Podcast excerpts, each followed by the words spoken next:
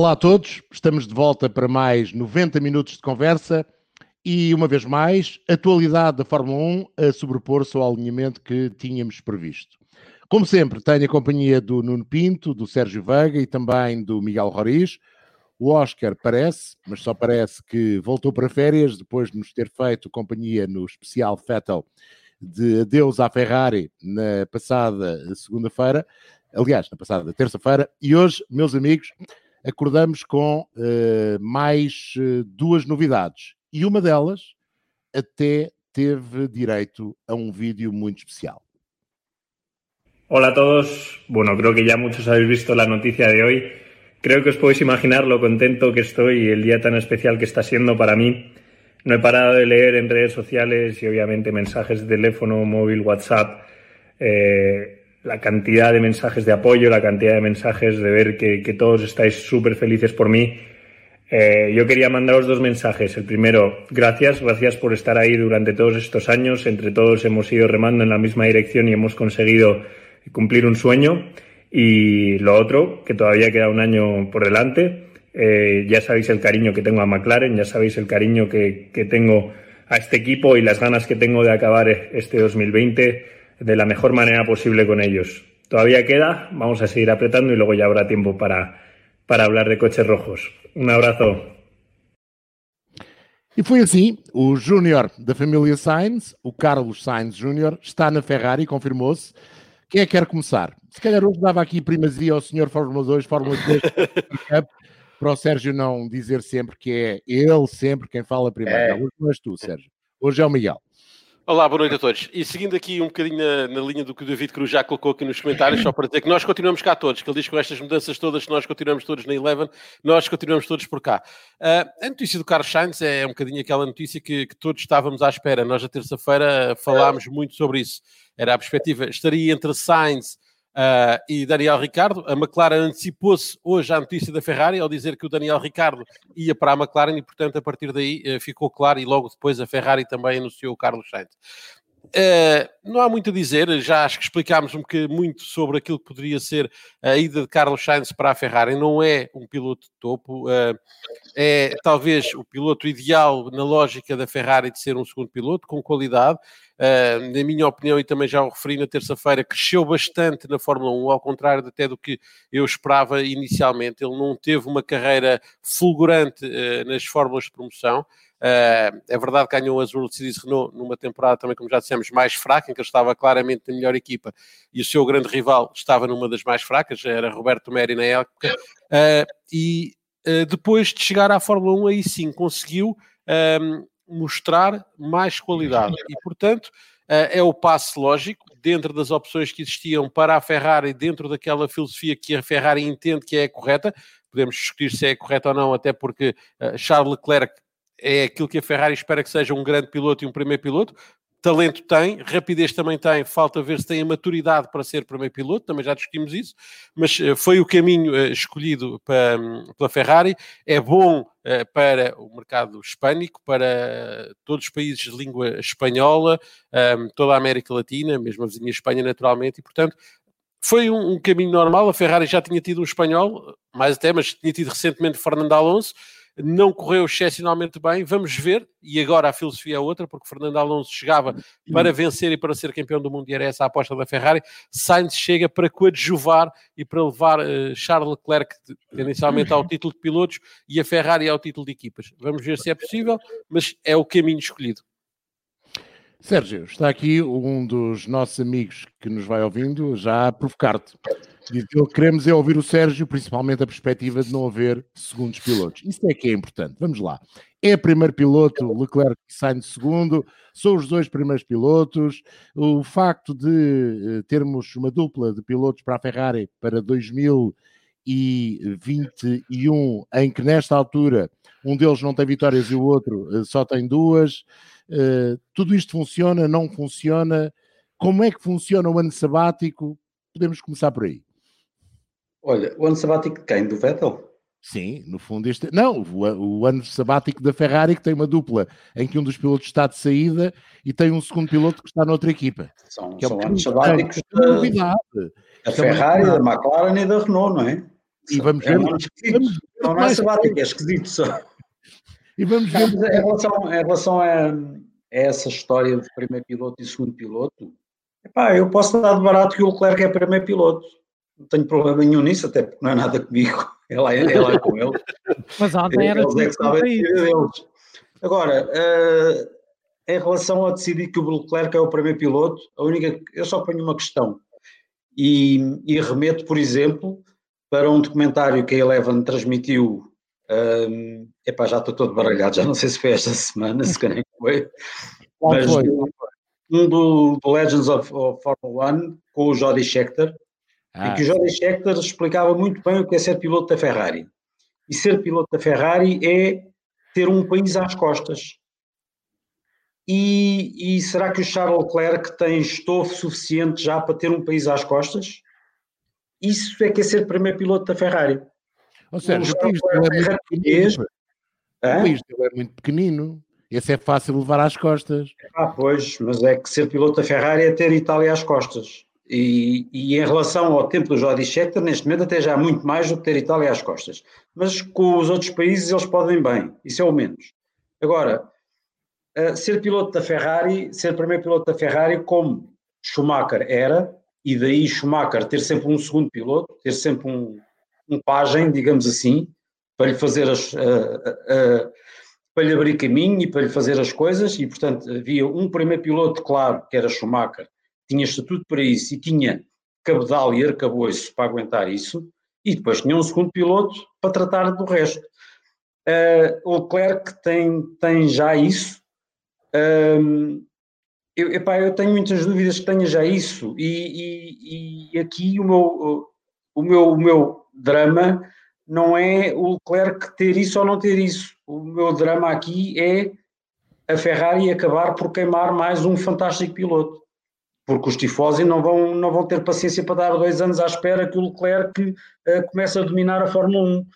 Porque o Schumacher, além do Schumacher, o Schumacher tinha o Jean Todt, tinha um presidente da Ferrari como o Luca Di Montezemolo, que não tem nada a ver com o atual presidente da Ferrari, tinha um peso até em Itália, porque já tinha sido um organizador do Mundial de Futebol, já tinha sido o presidente da Confederação Industrial Italiana, já tinha trabalhado diretamente com o Enzo, com o Enzo Ferrari, tinha já um historial Ferrari à vitória. Já tinha, tinha um historial na escuderia de títulos com o Niki Lauda, e portanto o, o Luca de Montezemolo tinha um, um poderio uh, à frente da Ferrari que o presidente atual não tem. Depois, uh, uh, depois o Schumacher disse que precisava de ter com ele o Ross Brown e o Rory Barn, com que tinha sido campeão na Benetton, e sim senhor foram-nos buscar, e portanto havia toda uma entourage que neste momento o Charles Leclerc não tem. E portanto é, é deste Charles Leclerc que não está em causa que é um fantástico piloto e que tem, é de facto um campeão em potência mas é deste Charles Leclerc que nós esperamos que ele ande com um país às costas a defender as cores da Ferrari. Eu acho que isto é, é, é meio caminho de declarar oficialmente que o Charles Leclerc é primeiro piloto e que agora o Sainz vai para lá como segundo piloto serviu, eu acho que é meio caminho para o queimar. É a minha opinião. E acho Não. que é mau para o Leclerc e é uma pena.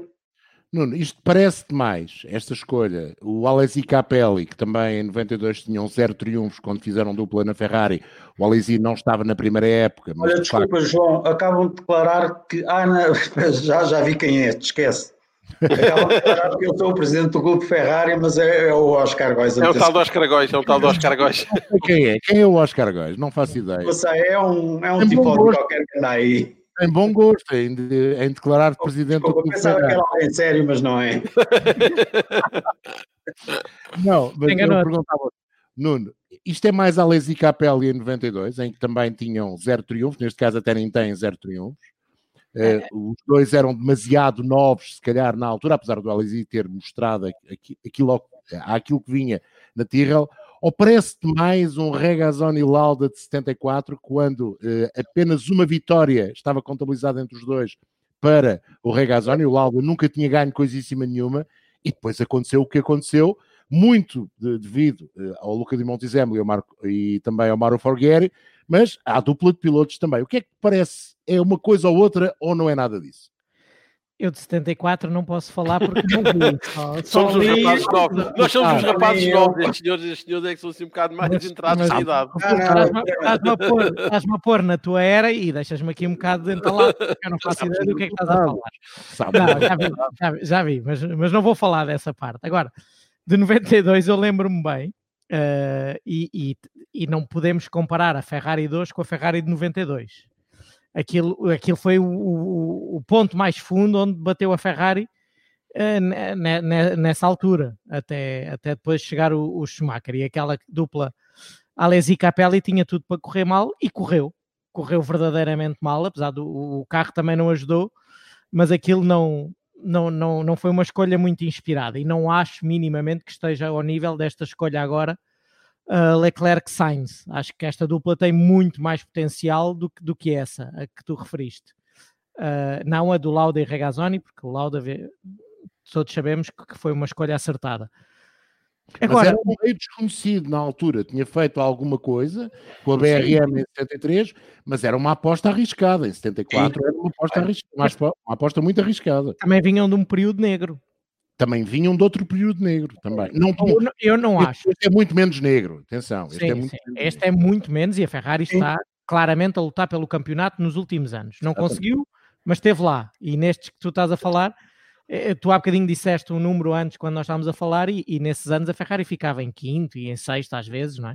E isso não tem acontecido. Agora, sabe a pouco. Para mim, sabe a pouco. Eu, eu, eu, eu tinha a secreta esperança primeiro eu já tinha dito que achava o Ricardo uma boa escolha, mas tinha a secreta esperança que a, a Ferrari tinha feito uma má gestão da, do timing de anunciar a separação com o Vettel porque preparava-se para anunciar alguma coisa especial.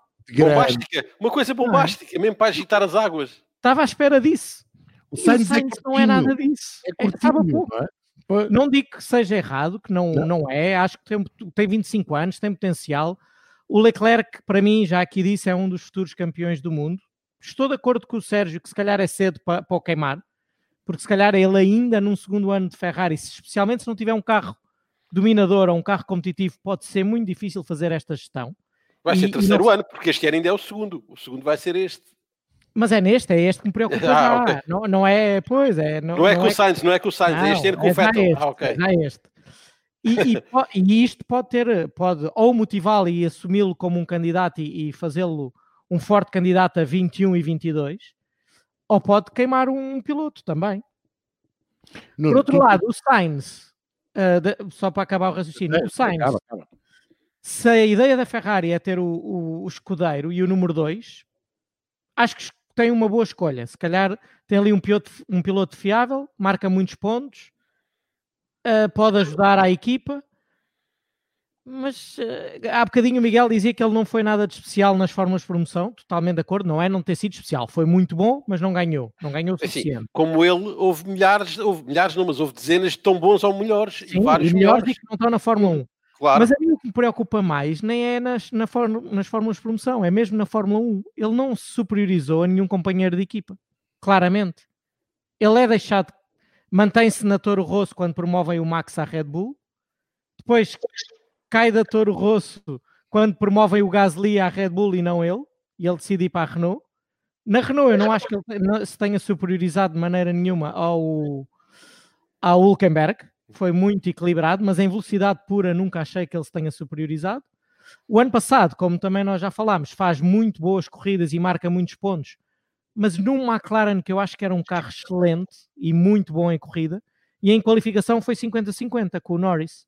Por isso eu não para, para acabar a sentar-se num Ferrari, acho que é pouco. Acho que eu, eu, eu, gostava mais da Ferrari quando contratava campeões do mundo e quando contratava quando eram campeões do mundo eram como o Gil Villeneuve e até o Alesi nessa altura era, era aquele piloto maluco que depois com um Berger ao lado podia fazer qualquer coisa, mas era rápido sabe-me a pouco e acho.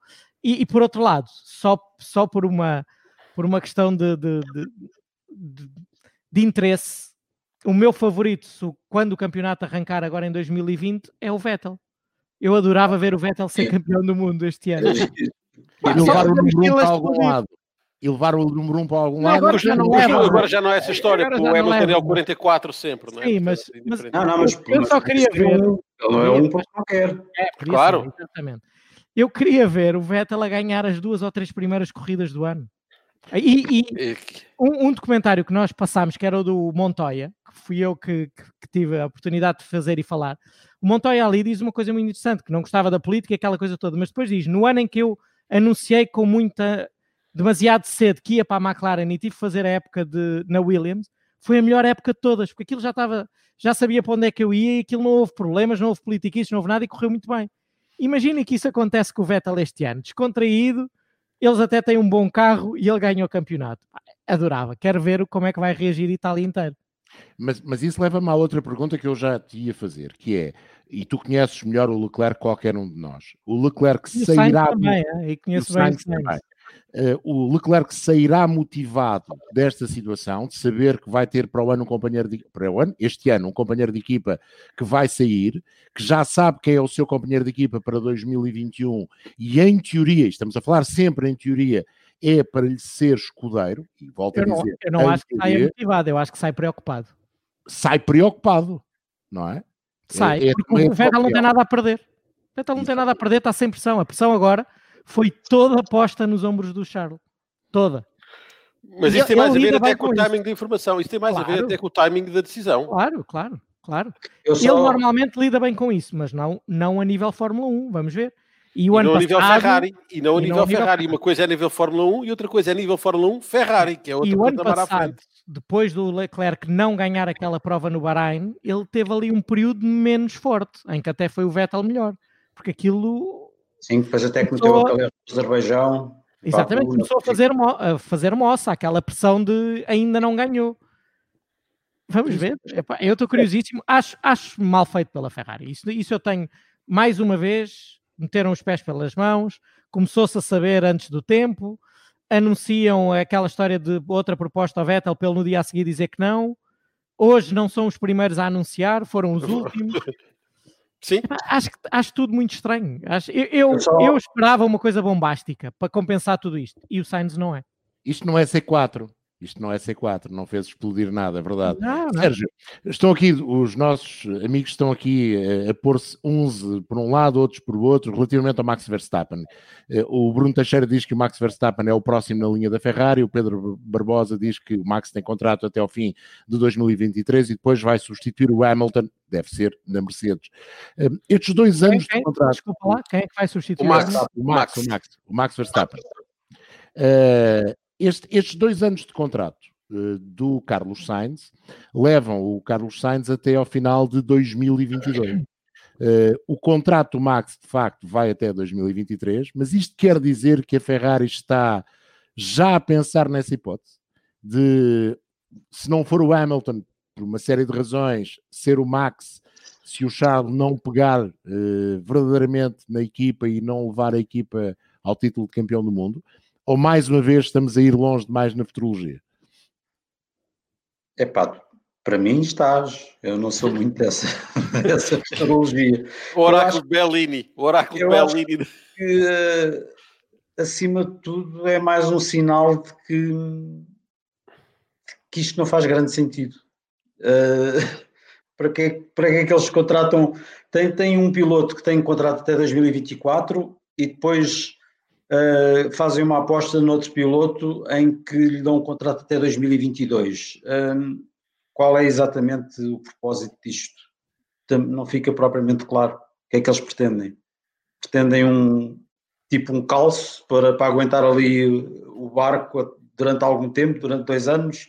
Os, um, oh, oh, Sérgio, os contratos nisto, o que eles dizem, os, os prazos, eu já vi vários que se diz um prazo, mas é prazos com opções de lado a lado. Pois, Pois, Isso é só, mesmo, só mesmo eles é que sabem. Mas, mas, se, for, se for assim dois anos não, faz, não se percebe bem, não é? Ainda por, cima, ainda por cima estamos a falar de dois anos em que é um ano com o carro e o outro ano com o novo carro. Uh, não, não, não faz muito sentido isto. Uh, ou seja, este, este, compromisso, este compromisso do Sainz acabar no final de 2022, que é o primeiro ano com os novos regulamentos, o, o que é isto? Não há nenhuma continuidade de trabalho, não, não faz grande não, sentido.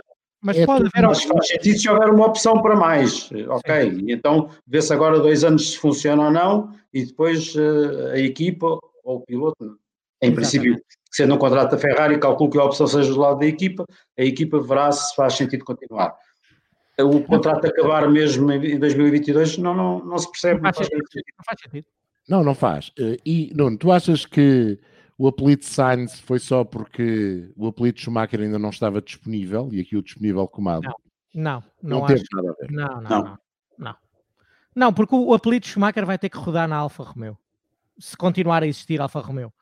Ou na AS. Vai ter que rodar noutro sítio porque o Mick não está preparado para, para ser piloto da Ferrari no, no, nos próximos dois anos.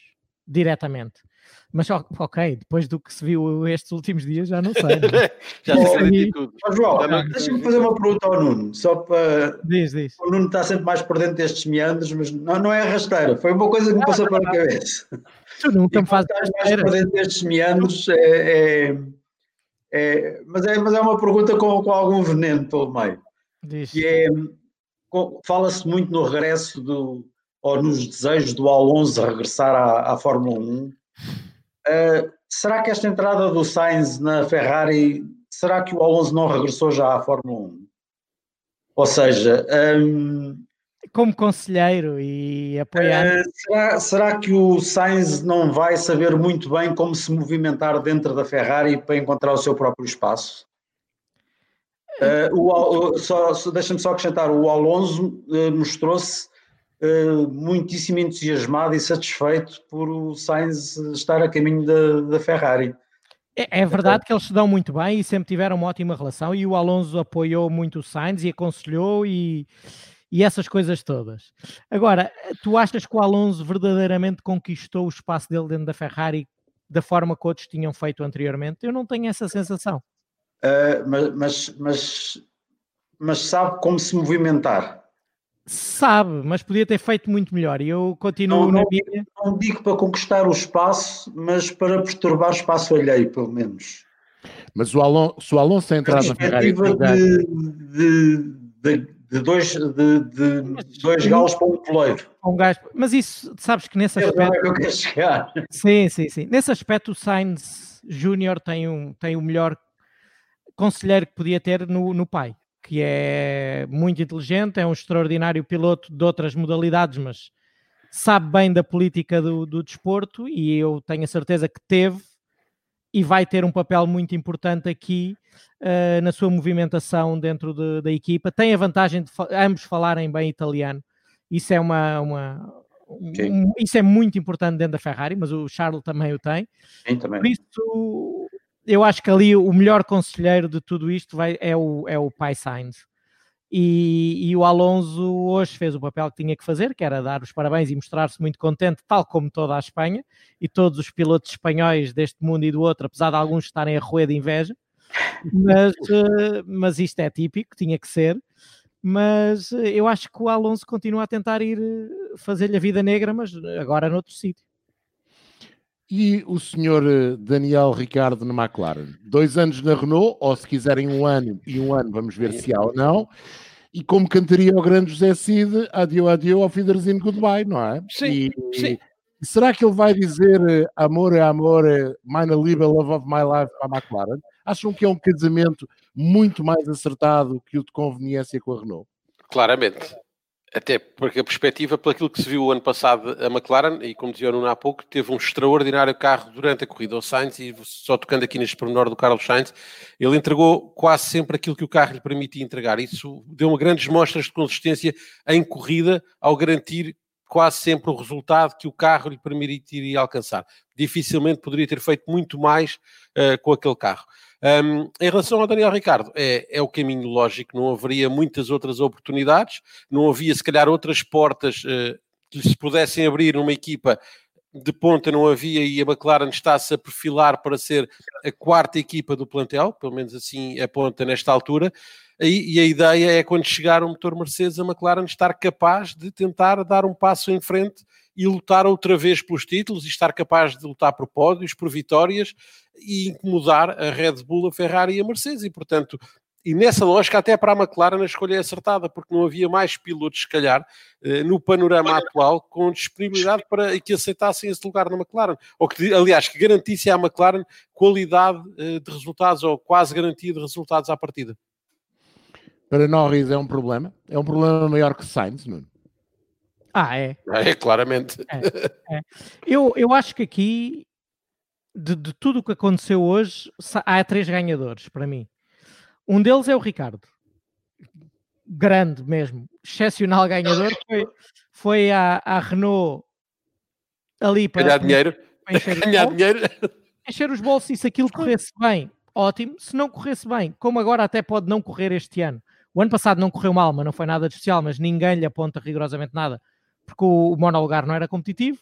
Se 2020 ele perder para o Ocon, está já com a cabeça no outro lado e se calhar a Renault até não lhe facilitou a vida. E as pessoas e agora... vão desculpar por isso, e as pessoas vão desculpar por dizer que ele já está com o foco no outro lado e portanto já não está. E, e não sabemos mesmo se vai ter o mesmo caso que o Ocon ou não. Exato, e não deverá, eu acredito que também se calhar algumas aquilo, coisas não serão. Aquilo é. Uh, por outro lado, sai dali com 55 milhões no bolso, ou coisa do género, mais coisa, menos coisa, mais umas comissões que tem que pagar, não sai com a reputação nada manchada e vai para uma equipa em ascensão e para uma boa equipa. Eu acho que a McLaren tem é uma equipa de futuro. Esta sim é, um, esta sim é uma, uma, uma equipa onde, para onde o, o, Ricardo devia ter saído depois de deixar a Red Bull, uma equipa que, que parece que vai voltar a ganhar, coisa que nunca apareceu na Renault. Por isso é o grande ganhador. Os outros dois ganhadores podemos discutir mais tarde, mas para mim são a Mercedes, claramente, e a Red Bull. Sim, sim, eu também. É, ah, isso eu concordo muito, muito contigo. Sérgio, mas neste, neste negócio há uma equipa que agora fica sem saber muito bem o que é que há de fazer à vida. Chama-se Renault, ainda que tenha a hipótese de ir buscar Alonso, se quiser, Vettel, se quiser, e aqui o se quiser é se tiver capacidade financeira e capacidade. Não, já o problema, o Vettel é se ele quiser. O Vettel, a questão é se ele quiser.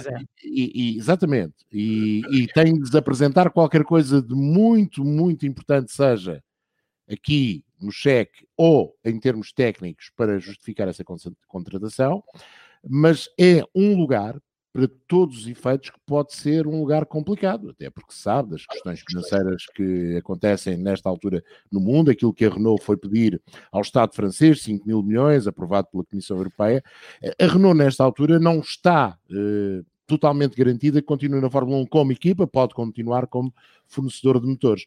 Portanto, o Ricardo Sérgio também, se calhar, sai na altura certa. Foi lá buscar o tal cheque, os tais 55 milhões, achamos nós que serão à volta disso, e agora está escrito, é? está escrito, está escrito, é verdade.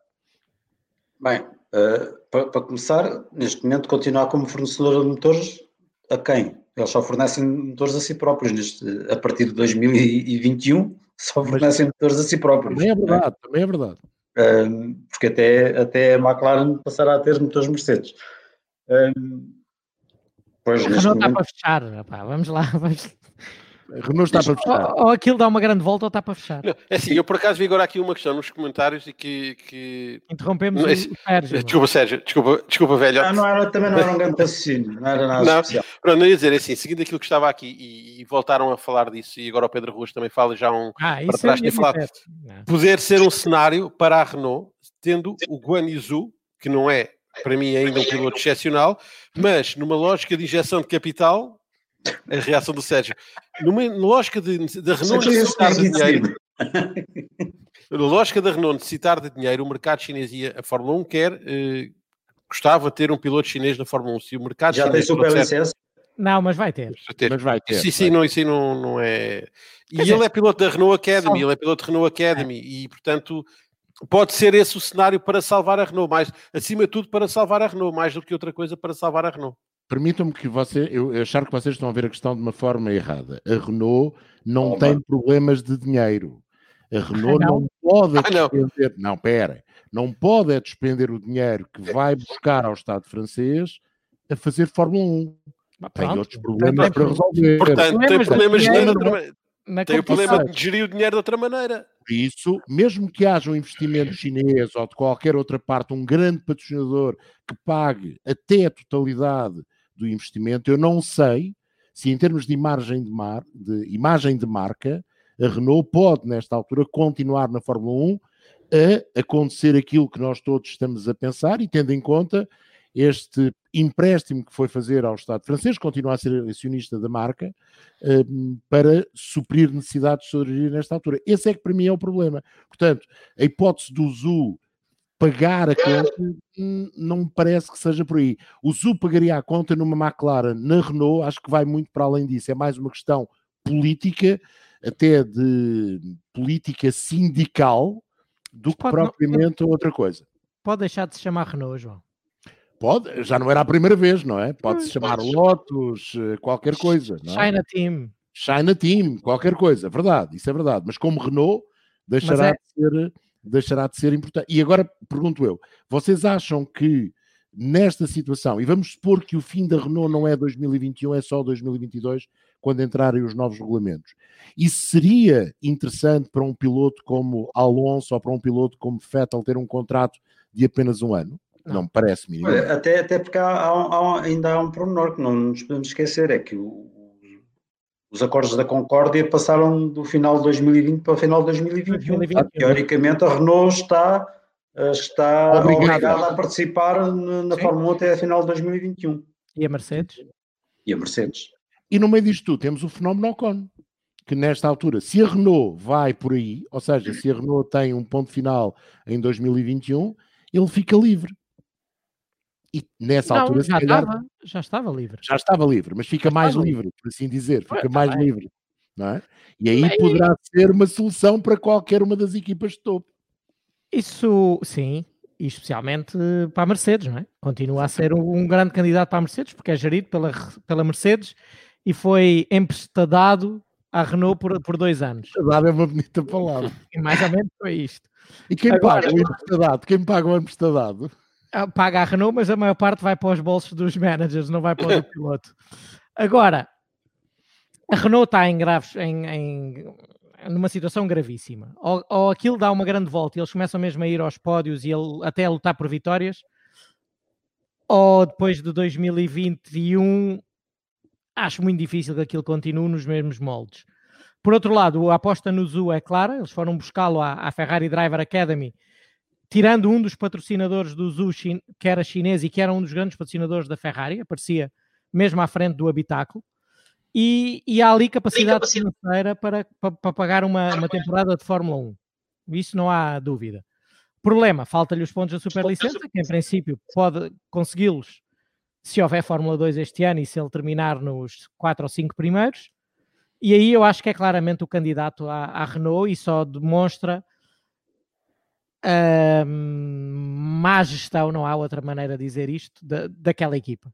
Ou seja, uma equipa que não consegue pôr um, um monolugar competitivo, que se dá ao luxo por pirraça de gastar 50 milhões num piloto que, à primeira possibilidade, posto lá a andar, e posto lá a andar porque o contrato foi mal negociado por parte da Renault, foi muito bem negociado por parte do Ricardo, e muito bem, e fico muito contente por ele, mas uh, só demonstra que isto, que aquilo, uh, uh, se há alguém a fazer uma gestão pior que a Ferrari neste momento e que a AS, é a Renault.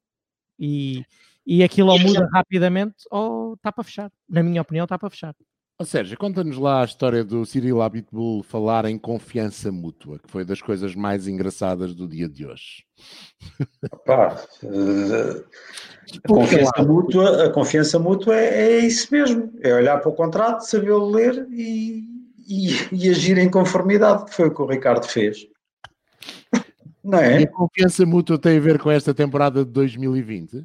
Que o Ricardo é. se vai empenhar a fundo, tem a ver com isso. Eu fiquei, fiquei com grandes dúvidas. Se queres que diga, achei, Pá, achei isso, mais grande. Mas repara, isso, isso é uma questão em que eu penso, mas não tem que ver com o Ricardo, tem que ver com o Ricardo, tem que ver com o Sainz, tem que ver com o Vettel, tem que ver com, com toda esta situação estranhíssima, no fundo, estarmos a anunciar pilotos para o ano seguinte nos testes de Barcelona. Mais, é mais ou menos o que está a acontecer, não é? Uh, que é uma situação inédita, nunca, nunca aconteceu. Eu não me lembro, eu não me lembro disto ter acontecido. E, portanto, é, este nível, é este nível. Quando não, não, não, vamos, não vamos pôr em causa o profissionalismo deles. E, portanto, quando, quando eles claro, entrarem nas claro, corridas claro. é para fazerem o seu melhor. não. mas uh, pá, vamos imaginar que na última corrida a Renault está a lutar com a McLaren e estão separados por dois ou três pontos. Uh, e o Ricardo tem a hipótese de passar uma McLaren. Epá, estamos na última corrida. E será que o passa? Será que não o passa? Se for inteligente, não. Não passa, fica atrás. É legítimo, não, não, é, não, é, não é menos profissional por isso. Não, é, é mais inteligente. É, é a mesma é. coisa que o Vettel, se uh, for não, chamado... o Vettel não tem contrato assinado ainda. Espera, não, é o contrário. É o contrário. Se o Vettel for chamado a ajudar o Leclerc, ah, eh, depois, eh, se calhar não. Espera lá, é, espera lá que já vai. Espera lá que já vai. Vai-se variar tantas vezes aquele rádio este ano. Exatamente. E, e, isso é que eu não consigo entender, nem da Ferrari, sobretudo nesta altura, não consigo entender. Mais uma vez, não consigo entender. E era, eh, aliás, um dos temas que eu queria lançar, que é esta história de podermos ter três ou até quatro pilotos, quem sabe até mais, não é? Ehm, que quando o campeonato de 2020 começar, e vamos acreditar que vai começar e que vai haver e que vamos ter um campeão do mundo, estão a correr em equipas que se pode dizer que já são alheias. Eles já estão com a cabeça na, na equipa seguinte. E aí vou um bocado ao Nuno, porque ele tem essa, esse contacto mais direto com os pilotos. Como é que tu geres um piloto que se senta no McLaren, ou, ou, neste caso se senta no Renault e que já está a pensar no McLaren do próximo ano, ou o Sainz que se senta no McLaren e já está, e ainda pior, já está a pensar no Ferrari do próximo ano.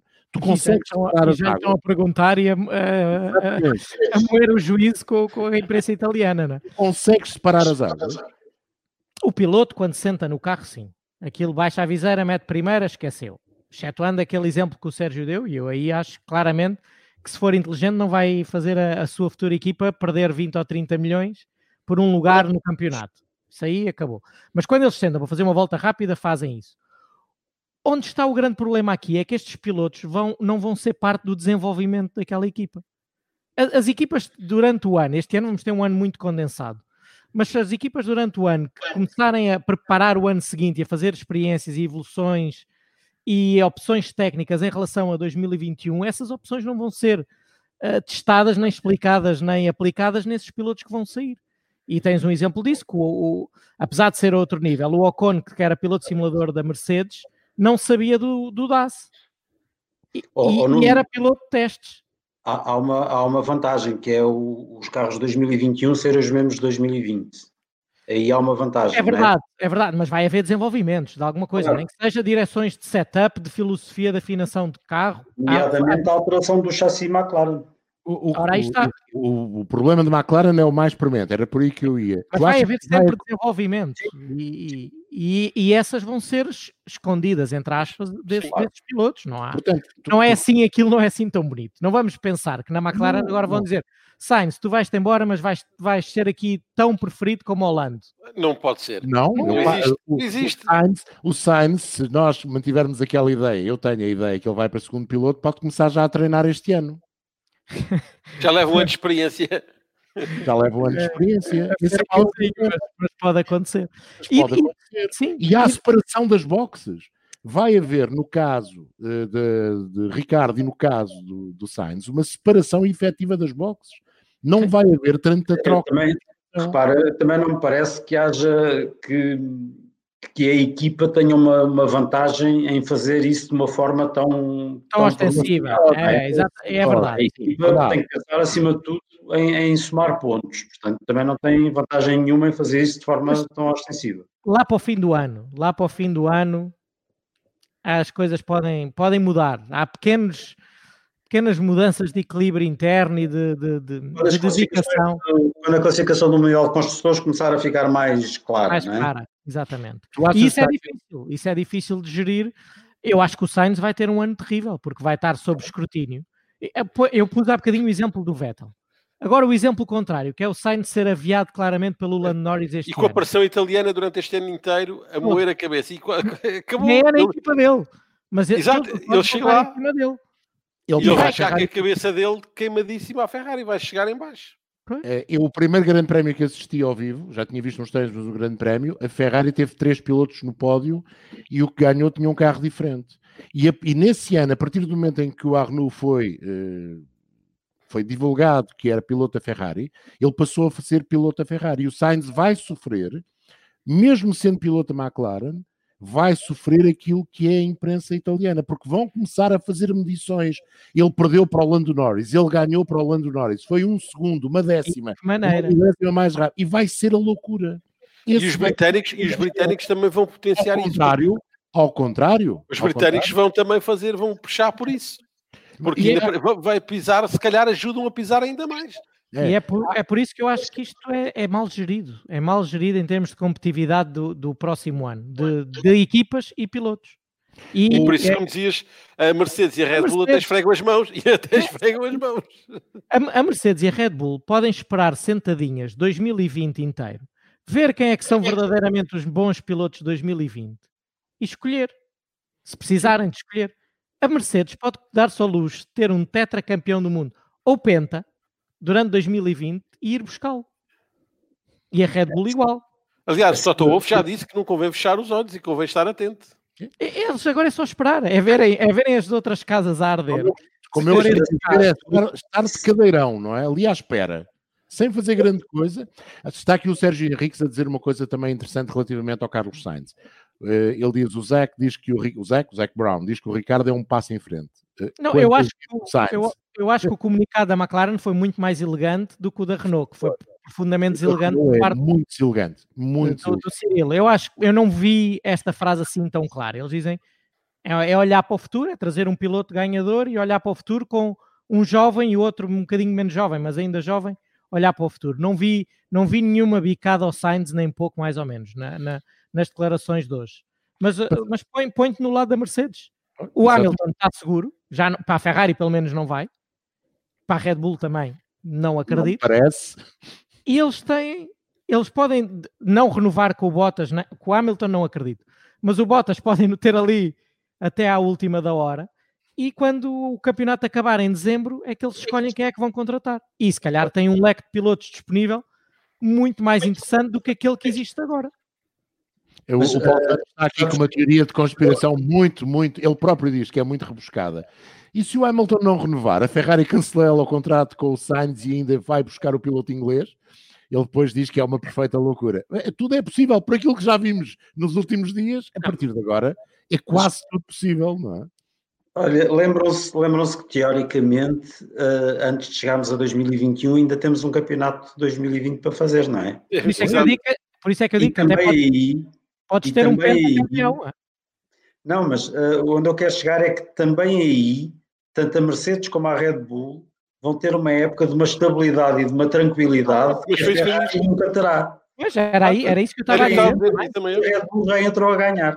Sim, claro. eu disse, são os grandes ganhadores de hoje. Não só Sim. por isto, porque o mercado agora está aberto para eles. Não, não venham dizer que, que, a, que a Mercedes perdeu o Sainz, não é? É, Perdeu a grande oportunidade de contratar o Sainz. Não, é, não, é, não é isto, não é? Nem a Red Bull. Já o teve, a Red Bull já o teve, a Red Bull já o teve, não é? Portanto... Por isso é que eles saem, saem com um aninho tranquilo, têm ali os, os, os pilotos deles uh, bem presos durante o ano e podem-se dar ao luxo de esperar para escolher os melhores no fim, do, no fim de haver corridas, que é quando se deve avaliar os pilotos, não é agora. Exato. Exato. Isso, não, esta, esta, é a situação mais, mais bizarra que eu me lembro de, de, desde, desde que vejo Fórmula 1 em termos de, de contratações, nunca tinha vivido uma coisa destas. Também vivemos um tempo bizarro e se calhar esta do antes já o era, não é? Não, reparem uma coisa: o que é que aconteceu esta semana, desde segunda-feira? Nunca mais se falou de corridas virtuais. Ainda bem. Pai, isso foi um gandavas. Nunca mais se falou de Mas calma, domingo temos mais uma prova do campeonato. Ah, convém, convém também dizeres isso, e ainda bem, Miguel, no domingo às três da tarde, eu e o Miguel iremos estar a comentar a quarta eliminatória do E-Series Day 11. Vão ser mais quatro pilotos apurados para a grande final dessa competição a... organizada pela Eleven Sports, que uh, vai ter lugar no primeiro fim de semana, no primeiro domingo de junho, que é o dia 7. Passamos à dança das cadeiras. Aquela, é mas aquela outra, aquela outra macacada da Fórmula 1 já não há este fim de semana? Este é só nos fins de semana em que havia corridas. Ah, okay. há, ver no, há de haver no próximo. Ainda vai haver, ainda vai haver mais. das corridas de trajetória interior. Vai ser o grande prémio do Mónaco. Daqui, não é este fim de semana. Isso é que vai ser. Isso se não, não é, é que é que eu estou para descobrir. É a trajetória pelo interior, que é quando Monte Carlo, estou, estou com alguma curiosidade para ver os gajos entrar para dentro dos raios e coisas do estilo, mas adiante. Para te andar à frente, que isso agora aqui não interessa nada. Como é que fazem cavalinho em Monte Carlo? É mesmo em cima do raio, não? Ainda vão parar à piscina, fazem cavalinho no corretor. Para dentro da piscina. piscina mortal, encarpado, mortal encarpado com figuras para dentro da piscina. Mas, Olha, uh... mas voltemos, voltemos ao nosso tema, só deixa-me só referir uma coisa que, que é outra, outra daquelas coisas que me saltam assim de vez em quando à cabeça, tirando, tirando os macaquinhos no sótão, que é te parece que tudo isto uh, começou por causa de, daquele contrato que, que o Nuno falou, daquela proposta com que a Ferrari despediu o Vettel de fazer só um ano, com uma redução de ordenado e tudo, e, e, que, e que teria sido tudo precipitado porque o Vettel disse à Ferrari que ia pôr a boca no trombone, e daí as primeiras notícias que apareceram, se bem se lembram, terem vindo até de, de imprensa alemã. Do Vettel. Ah, do Vettel, podemos dizer. Foi o Vettel que pôs a boca no trombone e que, portanto, obrigou, obrigou a Ferrari a, a, a vir com aquele comunicado a anunciar que, que, que o Vettel sairia. Um, pronto, para não, para não ficar a fazer também figura de tonta da imprensa toda a dizer que o Vettel ia sair e a Ferrari não dizer, não dizer nada. Eu, eu, só acho uma coisa um pouco estranha. Eu, eu de facto, eu continuo com, convencido que o Vettel está preparado para, para se retirar. Não, não estou, sinceramente, a ver o Vettel uh, a ir para, para outra equipa, em especial quando a outra equipa disponível neste momento é a Renault, sinceramente não estou mesmo nada a ver. Uh, e, e, agora isto leva-me a, outro, a outra coisa que é não vejo o Vettel muito entusiasmado e muito motivado para, para guiar este ano, para correr este ano. E por isso não consigo perceber porque é que o Vettel não se retirou já. Não fez assim um Rosberg 2 e não se retirou já. Não, não, não estava à espera da proposta da Ferrari nos termos em que foi, Sérgio, acho eu. Não me parece. A época, a época não começou, dizia, olha, é... Vamos lá ver. O, o, Nico tinha acabado de assinar um contrato por dois anos que era o, o contrato financeiramente mais vantajoso. Dói-me o calcanhar, dói-me o calcanhar do acelerador. Pois, pois é não muito acelerar. Uma tendinite, tenho aqui uma tendinite no calcanhar. Vamos lá ver. O, o que é que o Nico teve de compensar a Mercedes para se desfazer do contrato de dois anos que tinha assinado poucos meses antes? Dizia-se 50 milhões pelos dois anos. Nada. Nada. Não, não pagou nada. O que a Mercedes é que até esfregou as mãos. Claro. Poupou 50 milhões ali no instantinho, para lá. O que é que o Vettel teria de compensar a Ferrari se dissesse isto é, agora? É isso, não sabemos.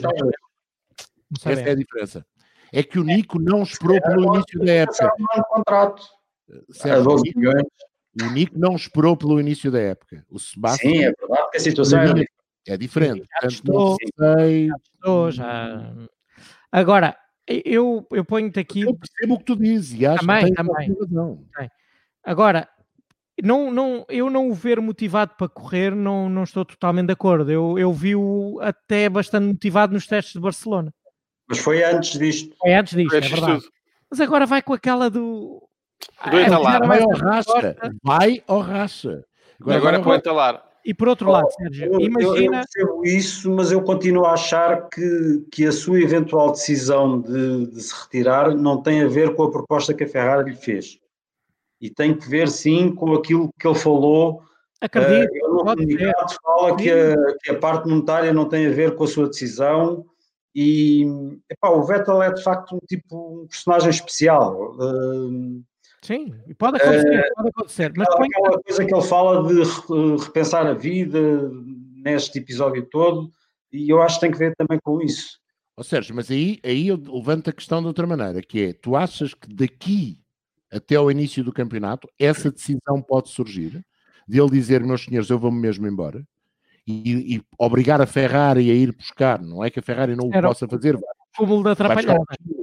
Era cúmulo de tipo atrapalhada. Já, já vale tudo, não é? Nesta altura já vale tudo. Achas que pá? A, a, a, aparecer tinha sido esta semana. Se não apareceu esta semana, agora. Não volta a aparecer. Pronto. faz pouco sentido, faz menos sentido. sentido agora ou não? Eu não, eu, não, eu aí, eu aí deixa-me só dar duas coisas, duas questões. É eles não o renovarem para ir contratar o Sainz, eu sou o Vettel, caía-me muito mal. É mais uma razão para abandonar já Paris já. Sim, para dizer, é pá. E, e, e, se ele tiver a sensação que o carro não é competitivo, que eles pois sabem é. melhor do que nós. Eles saíram Exatamente. dos testes de Barcelona a saber melhor do que nós.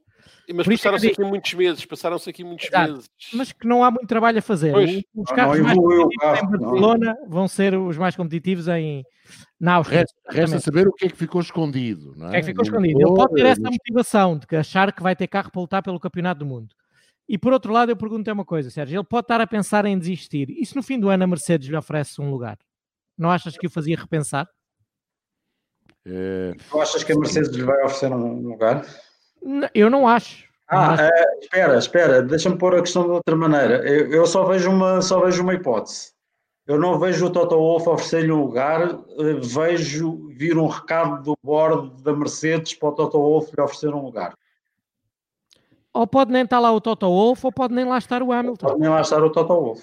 E o Mas Hamilton também, a, a possibilidade de se retirar, não vai para a Ferrari agora, supostamente. Mas não. a hipótese de se retirar é? Mas, mas, isso mas se o Hamilton for campeão este ano, por exemplo, não acho que se retire porque fica ali, ah, fica ali a babuja para o recorde. Não, eu também não acho, não Miguel, mas é possível. Mas, vamos, mas também não vejo, também não vejo, deixa-me só acabar, deixa-me só dizer uma coisa, João, também não acho o Vettel falar, ir, ir, não vejo o Vettel também ir para a Mercedes, por muito que a Mercedes seja uma equipa super competitiva, uh, nesta fase, sabendo que o Hamilton está sempre num plano teoricamente superior e, portanto, teria Olha, mais dificuldades. Eles, eles dão-se muito bem. De, de todos ali, Sim. eles dão-se bastante bem mesmo. E acho que têm é. os dois confiança e, e, e estatuto para pa se aguentarem um ao outro. Não há ali, não há medo de parte a parte.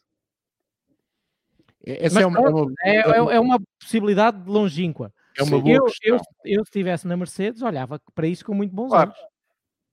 É uma boa questão, até porque se nós olharmos para aquilo que sabemos do alinhamento de pilotos para 2021, nesta altura temos Leclerc e Sainz na Ferrari, temos Ricardo e Norris na McLaren, temos teoricamente Pérez na Racing Point, que será Aston Martin, temos Ocon na Renault, mas só por um ano, temos Verstappen na Red Bull e o resto é tudo em aberto, sobretudo a Mercedes. A não ser que os contratos de 2020 se prolonguem, como há este hiato e sobretudo por um acaso do destino não houver provas este ano, se prolonguem para 2021, que também não acredito que seja uma verdade, não é? Mas nós já tínhamos falado que isso era o mais lógico para todas era. as equipas, inclusivamente claro. para a Ferrari. Claro, claro. Mas, uh, pelos vistos, a Ferrari não nos ouviu. Não. Errados. Fazem mal.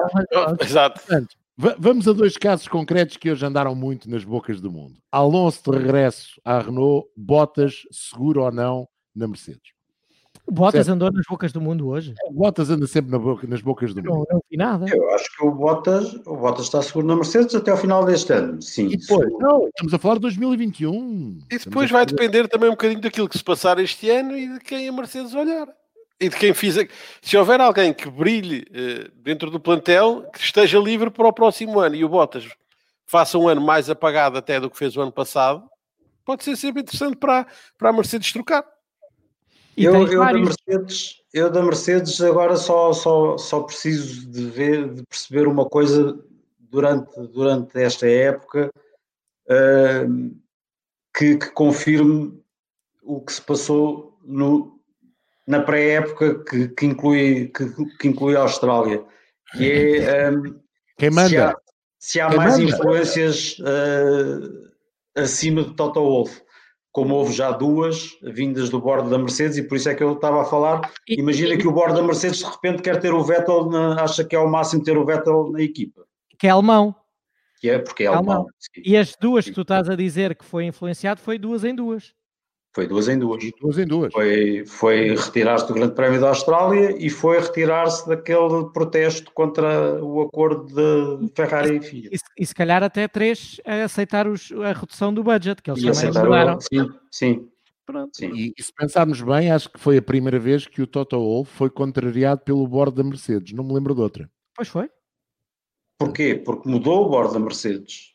Exatamente. O presidente é outro. Antigamente com os ETS aquilo era às mil maravilhas. Agora e, com o Calénios a coisa está mais complicada. Temos outra questão que é a, a crise supostamente deste ano vai tocar a todos. Sim. E este presidente não é fã de corridas como era o, o Dieter Zetsch. Não, não, de todo. Uh, apesar de ter dito que até gostava do envolvimento na Fórmula 1, mas foi quase que uma obrigação formal de um presidente de uma marca que está envolvida na Fórmula 1 e que não podia, logo à entrada. Não é um fazer... fã como o outro. Isso não, aí é... Não, e, é, e é um gostar desde que tenha também. Hum, ou seja, aquilo chama-se equipa Mercedes e, como tal, tem que ser controlado também pelo board. Não pode ser, uh, não pode ser ali um corpo em roda viva como era uh, na, na fase dos ETS, que tinha praticamente vida própria, ok? Obviamente que prestava, prestava contas, mas tinha mais ou menos vida própria, o Toto Wolff geria aquilo a seu bom prazer. E agora, pelos vistos, já não é bem assim. Uh, há um senhor em Estugarda que quer saber muito bem como é que, como é que as coisas funcionam e, e, e, e às vezes dá umas ordens que, que gosta que se cumpram. Meus senhores, calendários. Uh, hoje o Autosport Britânico divulgou mais um calendário. Eh, segundo as informações que vamos tendo, este parece ser um plano real. Resta saber se é possível ou não pôr em prática. Voltam a existir os tais dois grandes prémios na Áustria a abrir nos dois primeiros fins de semana de julho. Depois, a hipótese de eh, dois fins de semana separados por 15 dias entre a Áustria e esses dois fins de semana, também eles seguidos, de Grã-Bretanha ou Hockenheim. Eh, de seguida, Hungria, apenas um fim de semana, exatamente na semana a seguir. Grande Prémio de Espanha, 15 dias depois, 21 a 23 de agosto. A Bélgica, logo a seguir. Itália, logo a seguir.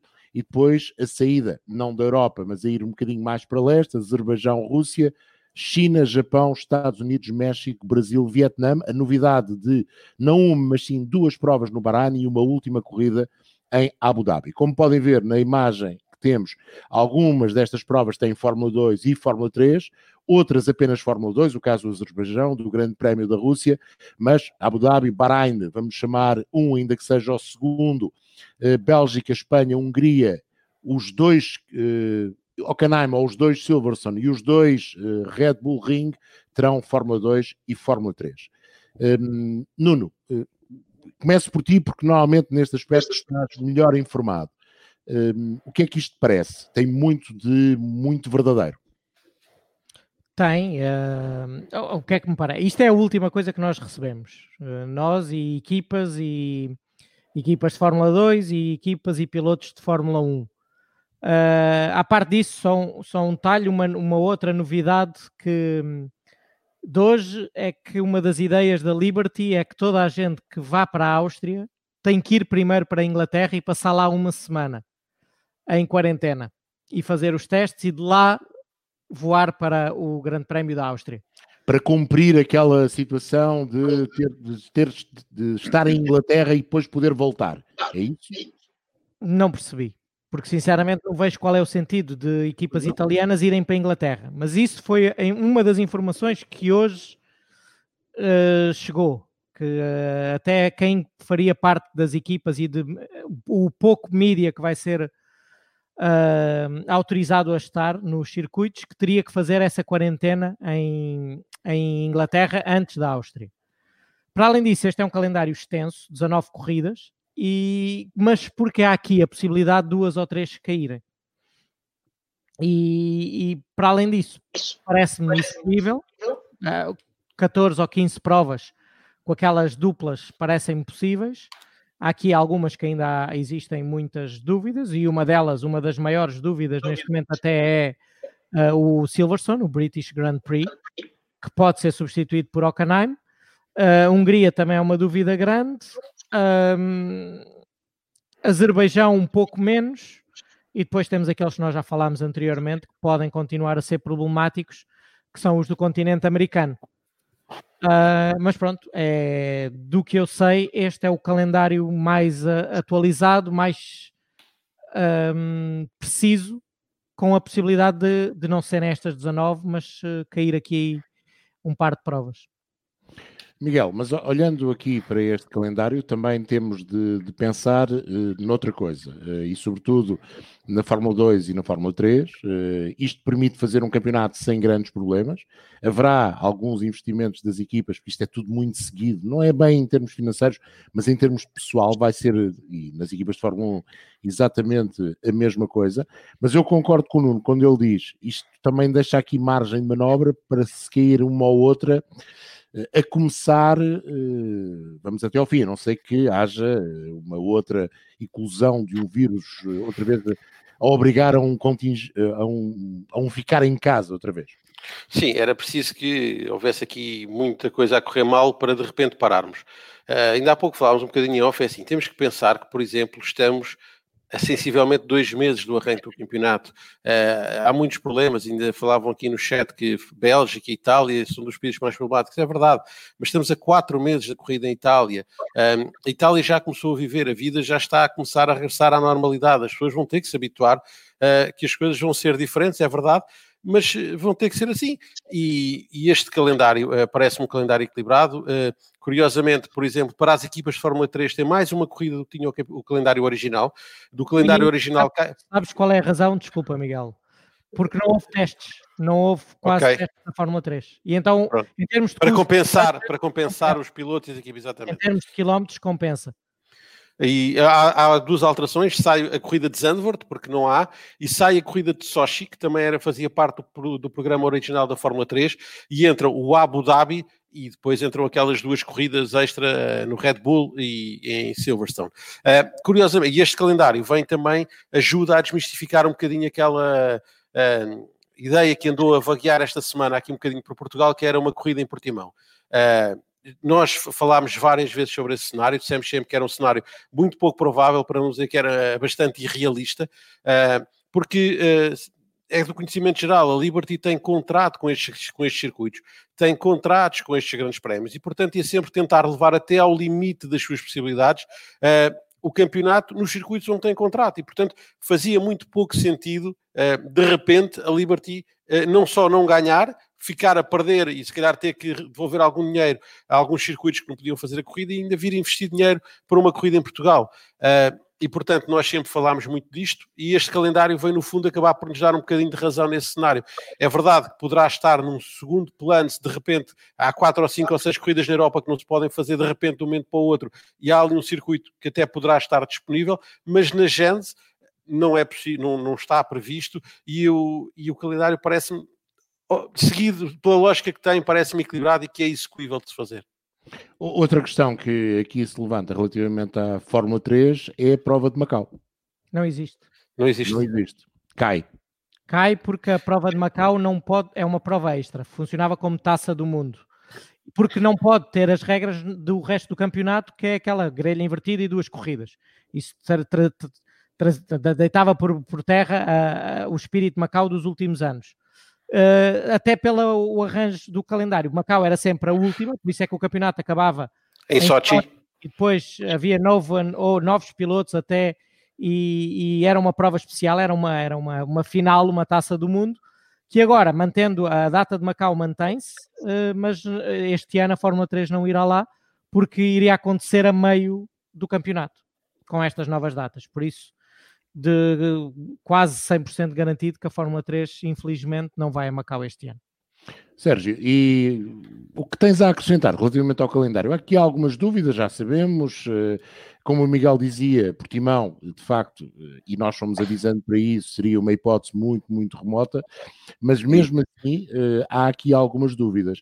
E é interessante este entrar do Bahrein como a segunda prova, porque poderá levar todos nós a pensar que Abu Dhabi, em caso de necessidade, e se as coisas estiverem mais ou menos controladas no Médio Oriente, também poderá fechar com uma dupla jornada para substituir uma outra qualquer.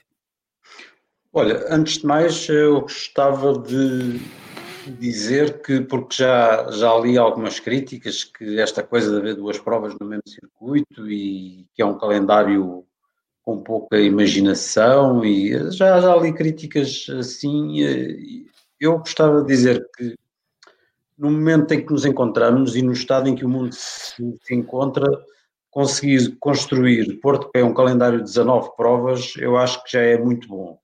E, portanto, eh, neste momento acho que interessa pouco se corremos duas vezes no mesmo circuito, interessa é ver corridas e conseguir fazer 19 provas para compor um, um campeonato do mundo, já é um esforço assinalável.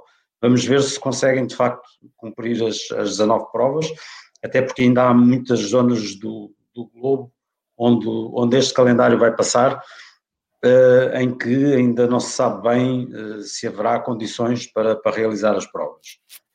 Uh, dito isto, um, é, há, há, zonas, por exemplo, a data do Vietnã, nós não sabemos bem quais serão as condições climatéricas na, naquela São boas, são boas. São? Então, vamos então embora. O clima asiático sou eu, pá, não há não, não okay. Então, bora aí. Não, é, é, menos provável haver tempestades em novembro, aquilo está novembro agora, não é? Eh, Do que quando sim, era. 22 de novembro. Ah, 22 de novembro, sim. Tempestades. Sim, outubro era mais complicado, não é? Era, do que, do que a data original. Sim, Sim houve, houve, hoje quem falasse no Azerbaijão e da possibilidade de, naquela altura, final de setembro, o clima em Baku já ser muito complicado. As pessoas esquecem-se, de facto, Baku é uma cidade de clima continental e que, eh, mas tem um, um grande lago que é o mar eh, em frente e é como Sochi. O tempo nunca é rigorosamente muito mau eh, e na maior parte das vezes acontece um tempo muito agradável, portanto também não é problema.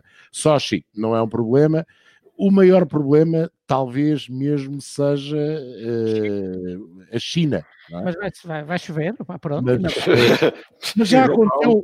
O, o, o WTCC já se correu na China nesta altura e com, com sol e até com uma temperatura Sim. muito agradável. Portanto, tudo é possível. O que eu acho, o que eu acho só do calendário é que há ali do, dois blocos de quatro fins de semana seguidos de corridas que podem ser um extraordinário desgaste para as equipas.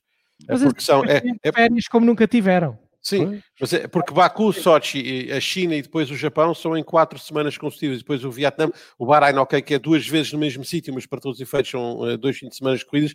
E depois ainda mais um no Abu Dhabi. Um, mas sabes poderá que... ser algum desgaste Sim, mas sabes adicional. Que este eh, vai ser, obviamente, um desgaste adicional, mas também nunca no, no calendário da Fórmula 1 houve dois meses sem viagens e de férias como, como houve agora. Por isso, se entre aspas, estamos mais bem preparados para aguentar isto que alguma vez. E o facto dos fins de semana de corridas também não terem convidados, agora no início, convidados, imprensa e a parte social também ajuda nas equipas. Isto vai se tornar um bocadinho mais fácil o trabalho e menos duro para, para quem tinha a vida mais difícil da, da, da estrutura das equipas. Uh, por isso, eu sinceramente não acho que isso seja o grande problema concordo totalmente com o Sérgio. Qualquer coisa que seja um campeonato de 2020 que tenha entre 12 a 19 corridas, como eles estão a dizer, para mim é um sucesso. Já vale, já vale, é um sucesso. Não, a gente se lembrar dos campeonatos dos anos 80, os campeonatos dos anos 80 eram tinham 16 corridas, eram 16 corridas, portanto... Mas queres voltar mais atrás? Houve campeonatos não. com 7 e 8. Mas agora tá bem, nós temos isso nisso, não é? Não, questão, não, se pode, não pode haver. Deixa-me só que é o mês 7 fazermos 12 corridas era ótimo. É, por exemplo, por isso há ali margem para algumas corridas caírem. E para a Liberty, eles preferem deixar cair alguma destas 19, até 4 ou 5, do que fazer um esforço tremendo que seria aquele sonho de trazer para Portimão. E é tão simples quanto isto. Era muito bom, mas nós não fomos falando aqui, não foi por má vontade, foi porque não havia base que sustentasse. É óbvio que há nos circuitos suplentes mas não podemos entrar neste esterismo que aconteceu nos últimos dois dias, que foi, parecíamos a imprensa do A, não é? Do A não inglesa, em que num dia saiu em todo lado, na bola, etc., que deviam ser órgãos de informação com algum pudor e critério, saem Portimão de volta à Fórmula 1, ou Portugal volta a ter Fórmula 1, e menos 24 horas depois dizem, ah, não, não. Pá, tem que estar a desmentir, tem que estar a desmentir. Tenham senso, tenham juízo. Deixem-me só uh, ir aqui um bocadinho atrás, porque era um tema extra que nós tínhamos para a conversa de hoje. Ah, o Alonso, não é? Tem... Não, não, o Alonso já falámos. já, já falámos. Não, que era a história do Matia Binotto ter dito que a, Ferrari está a pensar olhar para outro campeonato não seja a Fórmula 1. Portanto, é um não tema. Eh, podemos só dizer, o Matia Binotto fez uma afirmação a dizer que estava a olhar para os IndyCars em 2022, basicamente para fazer pressão para que não haja teto de despesas ou não haja um teto de despesas ainda mais reduzido na Fórmula 1. Reparaste, e... João, reparaste que foi muito à Ferrari? Foi, estamos a pensar em indicar, mas só se nos deixarem fazer o nosso chassi. Começam logo. Nós vamos pensar nisso, mas só e no EC, e no EC as novas regras também não podem ter novos chassi, a não ser que sejam um hipercarro, portanto é para ficar na Fórmula 1. Bom, não, vamos... uh, desculpa, João, eu, eu entra na indicar a ameaçar que vai abandonar a indicar, se não o deixarem fazer o. Ainda não entrou e já está a dizer que vai sair, ainda não entrou e já está a dizer que vai sair. É a Ferrari, é a Ferrari, é ótimo. O Sérgio Henriques a perguntar pelos pneus, não é hoje ainda que vamos falar de pneus. A atualidade, a atualidade, sobre, a atualidade tem-se sobreposto. E, a, e, em teoria também não é no domingo, porque vamos ter um convidado especial e vão achar muito interessante uh, aquilo que ele tem para nos dizer, para explicar um outro lado daquilo que são as corridas de, auto, de automóveis. Por falar em corridas, Ontem a Fórmula 1 fez 70 anos, uh, foram comemorados uh, os 70 anos desta primeira prova, o Grande Prémio da Grã-Bretanha, mas também o Grande Prémio da Europa. Miguel, realizado... Miguel acabou a nossa parte agora. Exato, agora entrou. Não, não, não, não, Realizado, eh, como toda a gente sabe, numa ex-base bombardeiro. Como toda a gente sabe. É verdade. que é uma base que hoje em dia continua a ter corridas passadas 8, 8, 8 décadas.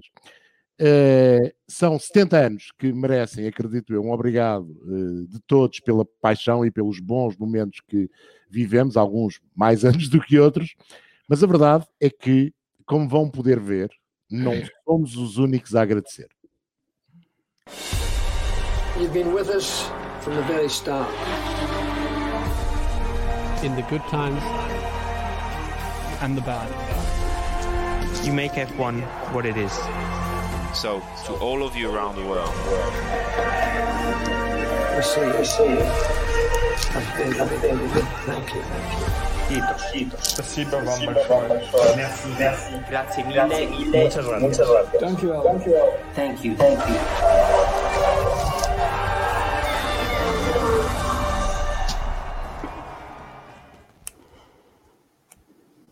São 70 anos, 1018 grandes prémios. Vivemos agora este hiato quase seis meses sem corridas.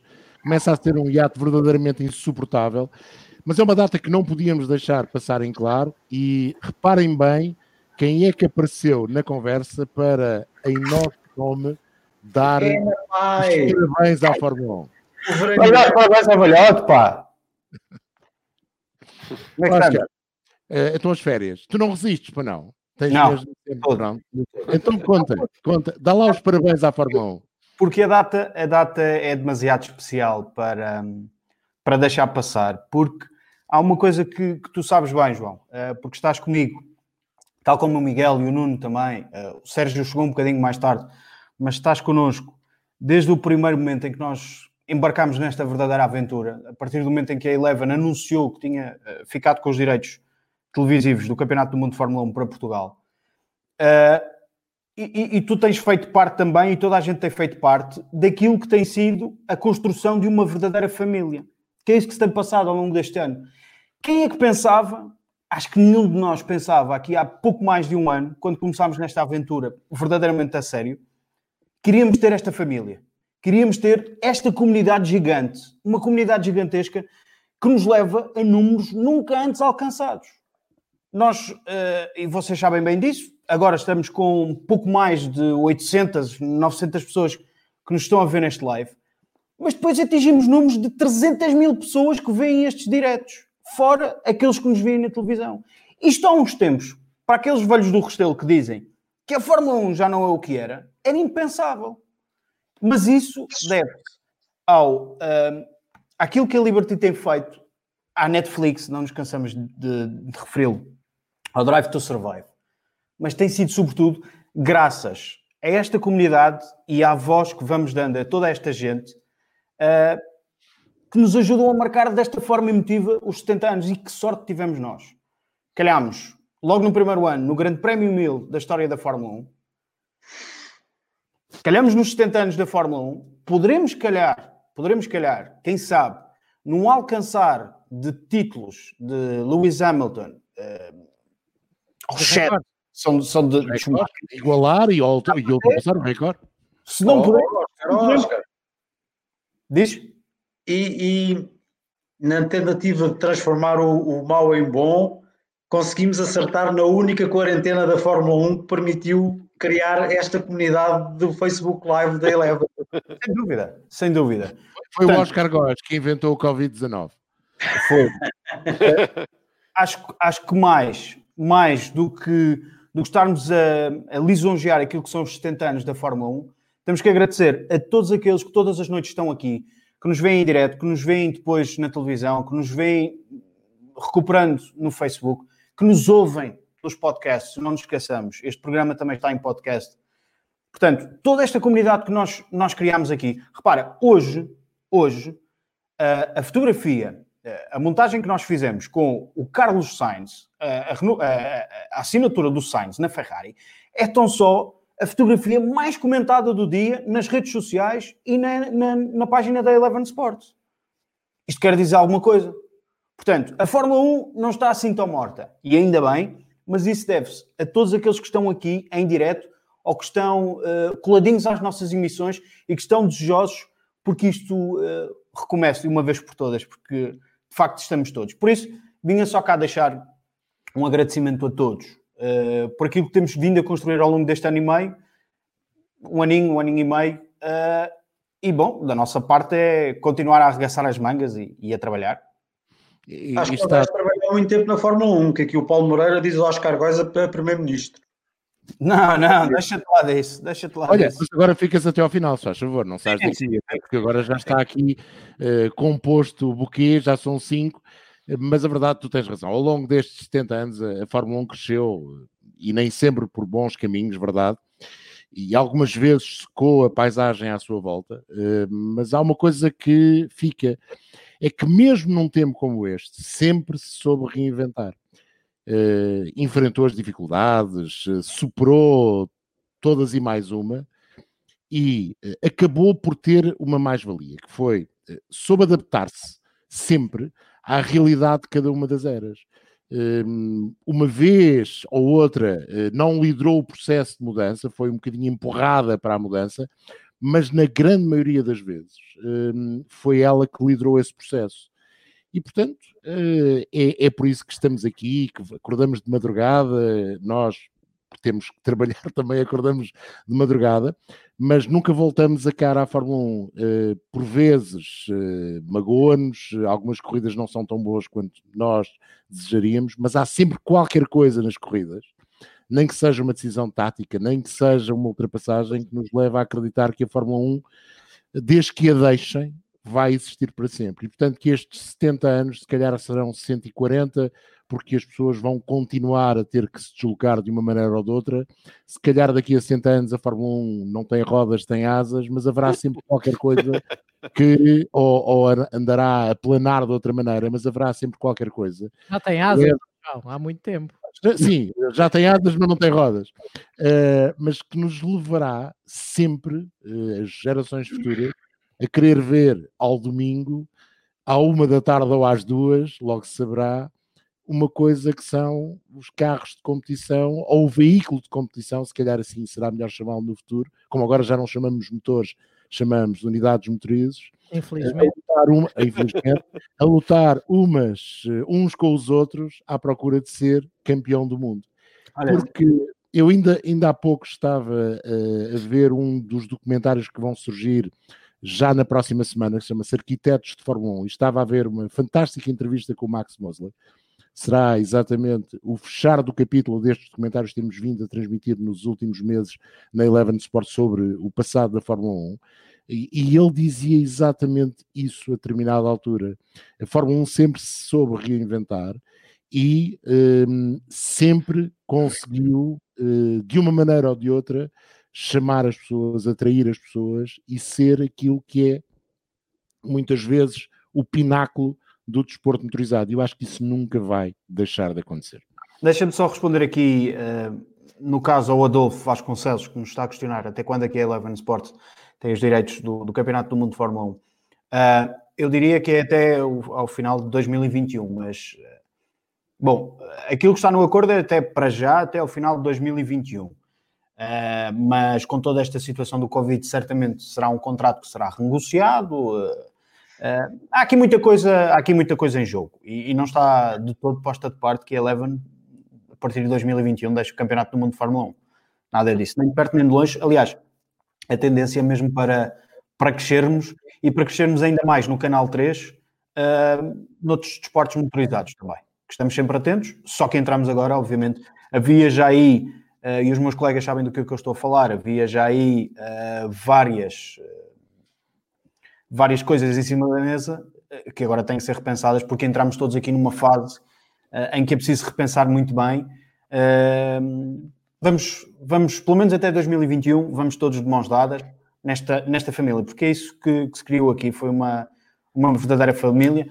Não sei se há, há, aqui muita gente a comentar no chat. Eu não sei se é melhor, se é pior do antigo, se é melhor que a RTP, se é melhor que a Sport TV, se é melhor que o Eurosport, não interessa. Fazemos não, isso não interessa. Maneira. Não interessa nada. Interessa rigorosamente zero. Interessa que as pessoas. Em Portugal, isso, isso é, é, é o dado assente. Interessa não. é que as pessoas gostem essencialmente e que se identifiquem com aquilo que nós fazemos e que nos queiram acompanhar. Tudo o resto depois é a análise de cada um Uh, nem toda a gente pode gostar do azul ou do amarelo, porque senão o que seriam das outras cores. Portanto, aqui... Hoje não gostam de ti, então, não gostam do azul, não gostam de Exato, é, não, eu queria... Sérgio também. Assim, ninguém agrada a toda a gente. A ideia de termos pelo menos uma comunidade que, que está ao nosso lado e que gosta daquilo que nós fazemos é suficientemente bom e termos, e termos a noção que há muita gente que regressou à Fórmula 1, como dizia o Oscar, graças uh, ao que se vê e à série da Netflix, mas também muito ao trabalho que a Eleven fez ao longo do primeiro ano. Mais do que isso, Miguel, não interessa as razões, interessa que as pessoas vejam a Fórmula 1 e que haja Fórmula 1 em português num qualquer canal. Se for na Eleven, melhor, porque acho que de facto, e concordo, nem podia pensar de outra maneira, que temos tentado fazer o melhor possível e temos tido muitas reações positivas relativamente ao nosso trabalho, mas o importante é que não deixe de haver Fórmula 1 em português. E quando isso acontecer, será mal para a Fórmula, Fórmula 2 e Fórmula 3, que não deixa. Um deixa não deixa... Isso tem um grande mérito e sempre em português. Mais horas de transmissão do que nunca. Hoje comemoram-se os 70. Eu não quero trabalhar até aos 70. Mas... Não, não, e há aqui quem diga que a gente daqui a 70, 70 anos estamos cá todos outra vez. Calma, que eu acho que era bom, eu gostava, mas não acredito nisso. Eu, eu, eu peço desculpa, mas eu, o comentário uh, do ano é mesmo uh, daqui a 60, a 60 anos. O Alonso está para voltar para a Ferrari. O Alonso está para voltar para a Ferrari. Fica como o, o comentário o comentário da noite. 70, uh, mas só para acabar, 70 anos não de certeza, mas pelo menos toda esta equipa de certeza que está motivada para fazer 2020, seja lá ele quando começar, e 2021 ao melhor e melhorar ainda em relação ao que se fez o ano passado, mas já, já o que houve e toda esta, até a interação com, com os nossos espectadores é uma coisa, e sim é único, nunca foi visto e acho que tem muito valor e, e a mim dá muito prazer fazer estas conversas convosco, como é óbvio, que é como estar aqui em família, só que estamos a olhar para um computador em vez de estarmos a ver uns copos, mas, eh, mas, tem sido um prazer e acho que a Fórmula 1 está de parabéns e nós somos os privilegiados. E corridas más, como tu dizias, eu acho que só houve, quer dizer, corridas más são as 2020, porque ainda não houve. E essas e, são todas más, até agora. O ano passado foi só para o Ricardo, o resto fomos não, os eu, quando falei, falei ao longo da. De, ah, essa, a primeira corrida do Mundial de Fórmula 1 foi tudo menos uma boa corrida, segundo aquilo que sabemos. E Mas. Do ponto de vista, eu adorava, eu adoro corridas chatas, desde que seja eu a ganhar, ou a minha equipe. Exato. A corrida Olha. pode ser espetacular, perdes, não tem graça nenhuma. Exatamente. Vocês sabem o que é que me dá prazer ler? É aquilo que o Neca Laranjeira acabou de escrever, que é a minha filha de 6 anos adora ver Fórmula 1, cola-se a ver, já me perguntou se este ano não há Fórmula 1, adora a música de introdução e é incrível vê-la. Maravilha. E, e, quando tu tens uma miúda de 6 anos que já está atraída por qualquer coisa da Fórmula 1, tens de continuar neste caminho. E por isso é que os jovens pilotos são importantes, porque vão buscar estas pessoas mais novas. Porque, como é óbvio, se eu tiver 10 anos de idade e já não tenho há muito tempo, e vir um miúdo como o Max Verstappen ou como aconteceu com o Leclerc ou com o Ocon, chegar à Fórmula 1, como aconteceu com o Max Verstappen, ainda sem poder ter carta no, na maior parte dos países da Europa, eu fico deslumbrado e quero fazer o mesmo e quero continuar a acompanhar e se calhar ele passa a ser o meu novo ídolo.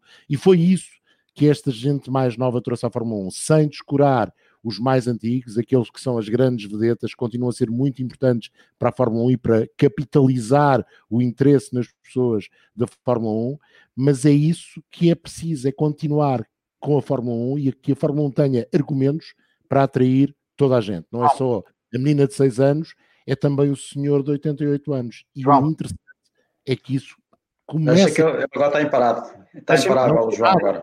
Deixa-me só responder aqui a, a, várias questões. Há duas que estão, que estão a aparecer no chat e acho que também é importante aproveitarmos estes minutos finais, porque muitas das pessoas que nos estão a ver, ou algumas das pessoas que nos estão a ver, não são assinantes da Eleven Sports. E há várias questões que estão aqui uh, a ser colocadas. Primeiro, sim, a assinatura uh, dos 9,99, uh, se estivermos a falar de uma assinatura mensal, se estivermos a falar de uma assinatura anual, o passe que custa 99,99 Sim, é para os seis canais da Eleven Sports, sim, dá acesso a tudo.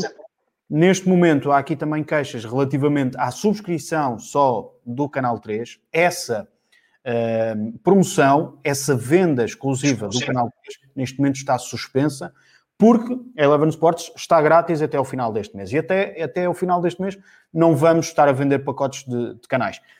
Importa dizer também aqui, porque há muitas dúvidas, muitas questões que vão sendo levantadas quer nos chats, quer também nas nossas páginas pessoais, quer em mensagens que vão sendo enviadas para a Eleven, há duas formas de subscrever a Eleven Sports. Uma no nosso operador de televisão, e aí a Eleven Sports é completamente alheia a, a faturações, a tudo o que seja relacionado com uh, verdadeiramente a faturação do serviço. Nós estamos, simplesmente temos o acordo com as operadoras e entregamos o nosso sinal.